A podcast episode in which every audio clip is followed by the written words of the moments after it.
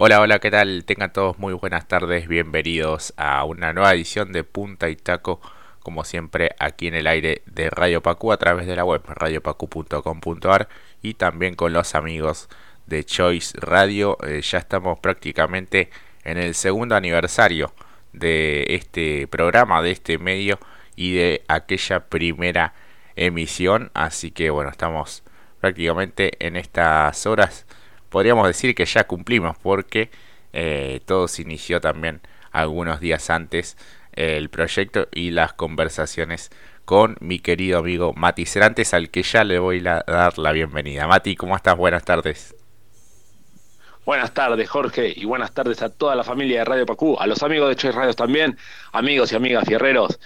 Sean bienvenidos a esta del Deporte Motor que ya está celebrando, festejando, cumpliendo una vuelta más, ¿por qué no? También por favor, súbanse a la puntaquera y pongan primera con nosotros, Jorge. Es un honor y un privilegio estar nuevamente aquí contigo para poder hablar de lo que tanto nos gusta, el deporte motor. Así es, esta actividad tan apasionante que mueve multitudes y que también eh, tuvo grandes resultados para algunos pilotos con los que alguna vez hemos conversado.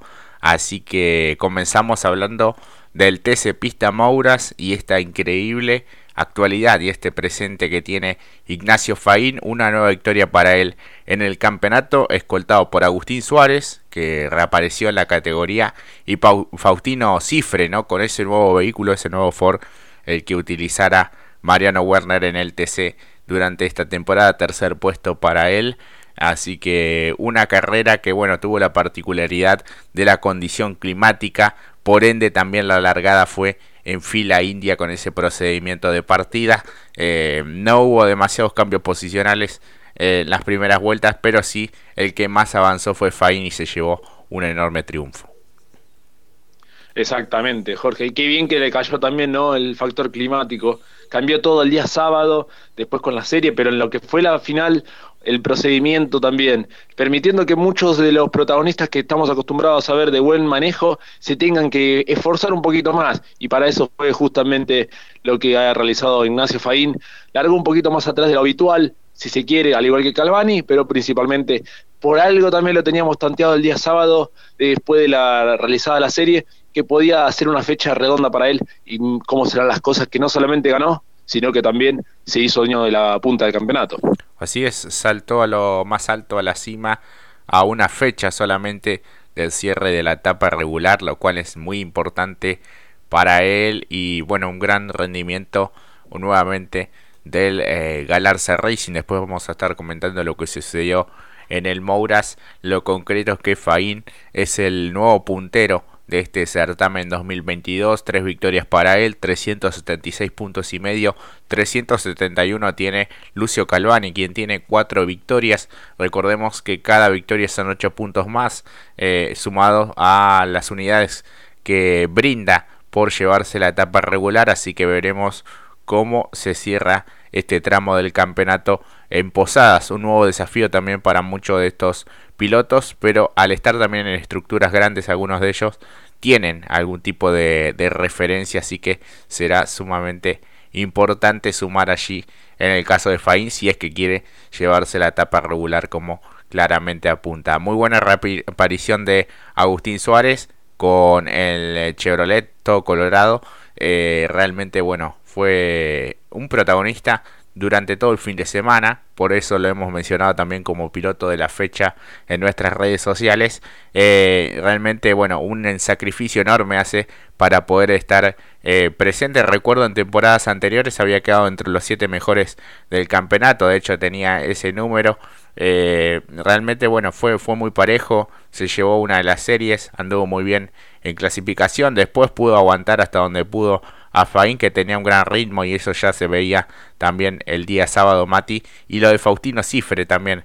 Muy buen podio para él para este chico que este, estaba visiblemente emocionado también allí en la zona de podio.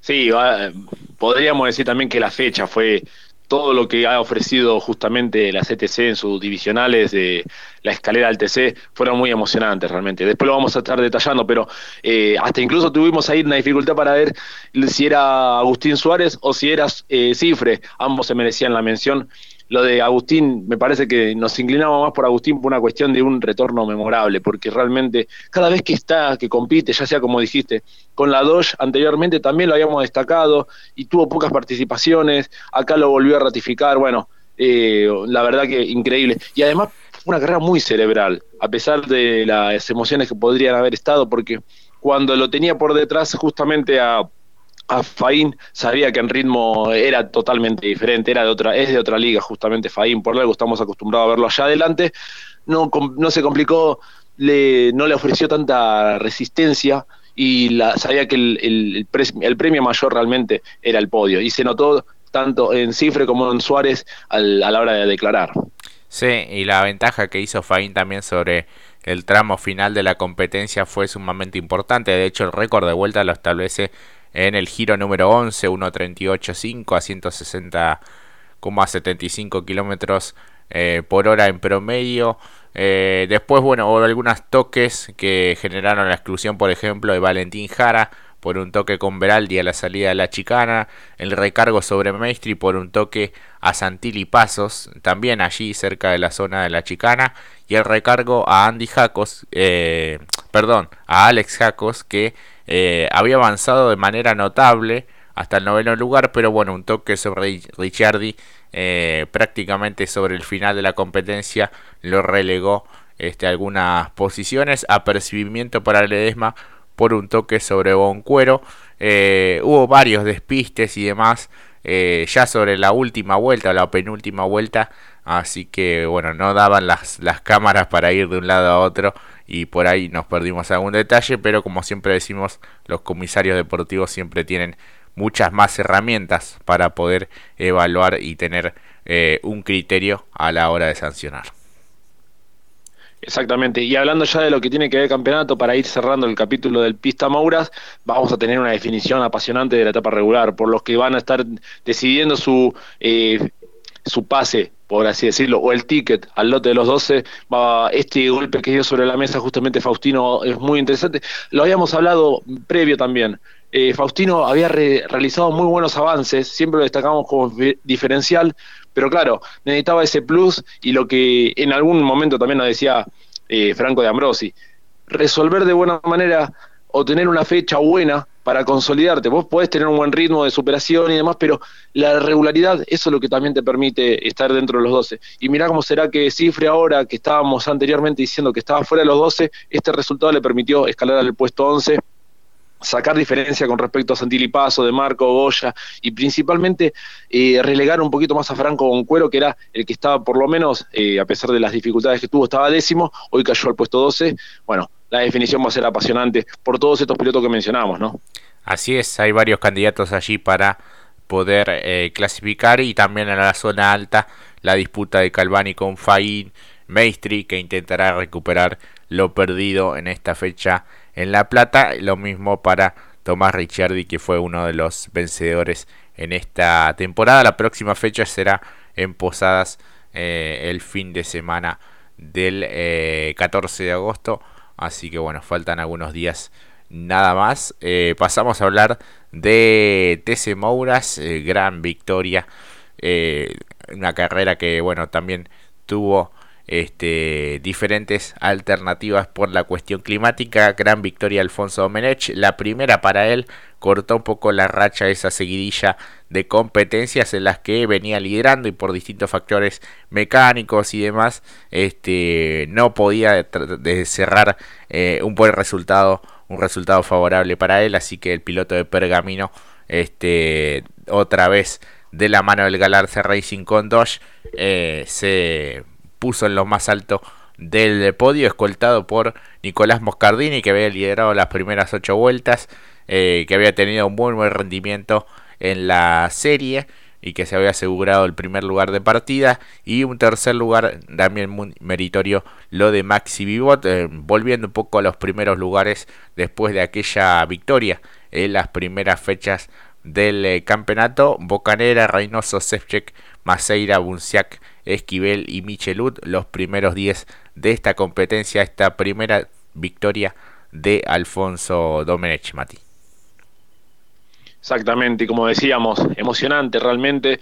Lo necesitaba no solamente por cómo, por lo que vos bien detallabas, eh, incluso por los problemas mecánicos, el cambio de equipo, lo que eso significa, eh, una realidad personal que también tocaba muy en lo profundo y bueno, terminar de esta manera y también eh, lo que decías al principio del bloque, lo maravilloso o, o cómo despierta eh, tantas emociones este deporte que cuando dijo Tenaglia lo superó cuando salió el sol da toda la sensación de que se presentó ese marco ideal para que, estemos contando casi una leyenda, ¿no? De, o por lo menos lo mitológico que tuvo la, el, este, este fin de semana, esta carrera en particular. Eh, como también esto, lo emocionante para bien, lo emocionante para mal, el caso también de Cialchi. Lo tenía que mencionar porque venía para redondear una buena fecha otra vez nuevamente entre los 10 y a poco del final eh, creo que a más de uno se le partió un poco eh, el motor ¿no? interno, porque quedar a pocas vueltas del final para meterse en el top 5 terminó siendo nada, lamentablemente. Incluso muy dolido también desde las redes el propio Diego de Carlo, que estaba, se, le, comunicaba, mira, si no, si no se dan los resultados, eh, prefiero no continuar con vos, no te quiero complicar. Bueno, hasta eso tiene el automovilismo, ¿no? Y bueno, de todas maneras quedará por verse más adelante cómo resuelve también su continuidad Cialchi, a pesar de que él está conforme y que va a seguir, eh, por lo menos en lo que tiene que ver esta temporada. Cambiando de tema, lo que vamos a también tener en el cierre, si va a ser apasionante el cierre de lo que es la etapa regular del Pista Muras, si después vos, Jorge, lo pasás a de, detallar cómo están en el campeonato y el salto de calidad que dio Nico Moscardini, eh, Domenech con esta victoria se pone a tiro también, decayó un poquito Choa, la verdad que la verdad que el fin de semana de Posadas va a ser más que intenso e interesante. Así es, eh, y decimos ya quién es el primer clasificado a la Copa, que es nada más y nada menos que el puntero del campeonato, el misionero Rudy Bunciac con el Chevrolet 323 puntos, dos victorias para él. Es el primero que ya se aseguró los eh, playoffs y que obviamente va a ir por eh, quedarse con la etapa regular. Teti estuvo realmente muy complicado en esta fecha nuevamente. 283 puntos y medio es el escolta, un triunfo para él. Tomás Breso también de una fecha eh, un tanto difícil para eh, el hombre de Dodge. 279 es el tercero y 278 tiene Gaspar Chanzar que también la tuvo que remar un poco desde atrás. Dos victorias para él. El quinto es Michelud eh, por delante de Maxi Vivot, de Ramiro de Bonis, de Jerónimo Bonet, Juanchi Maceira, Abdala, Sefchek y Moscardini que con este podio se mete dentro de los 12 y lo desplaza a Joaquín Ochoa que ha sido uno de los ganadores de esta temporada. Pues fíjate qué valiosa es la eh, victoria de Alfonso Domenech, que ya se mete en el puesto 14 y queda a tiro para esos últimos lugares eh, de la zona de los que entran a la Copa. Justamente Bocanera también, que ha sido uno de los vencedores, y Ambrosi en el puesto 16. Así que vamos a estar sacando cuentas seguramente en plena competencia para este cierre de la etapa regular. Eh, Moscardini, bueno, se metió allí también en la pelea eh, por esas últimas eh, plazas. Este, teniendo en cuenta, bueno, que terminó, no terminó holgado, pero este, pudo retener el segundo lugar más allá de esa complicación en la caja de velocidades. Así que este, una competencia que tuvo esa particularidad.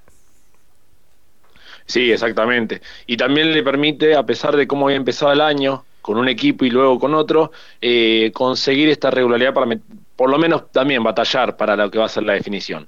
Me parece que también, como lo hemos dicho, siempre destacamos en las redes al diferencial el que más avanzó. Quizá en el fue un poco lineal también la competencia del Mouras, pero el que más avanzó y que la verdad merece también su mención, por eso fue destacado por nosotros, porque está haciendo todo muy bien, eh, como dijimos, calladito y silbando bajito, Michelud. Qué buen trabajo realmente ha hecho en estas últimas fechas.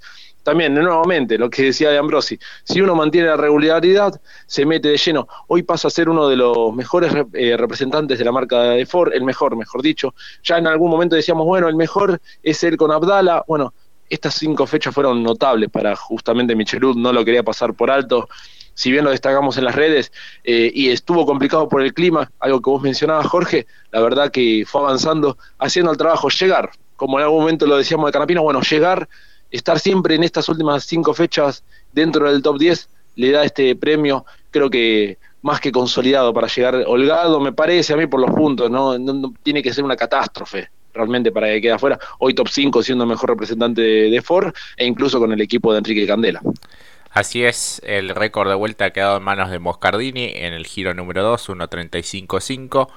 Eh, apercibimientos para Morán por toque a Teti, a Oliver por toque a Tomás Breso en el inicio de la competencia y un recargo de 20 segundos por adelantarse en la largada para Ramiro de Bonis, el Ford número 78.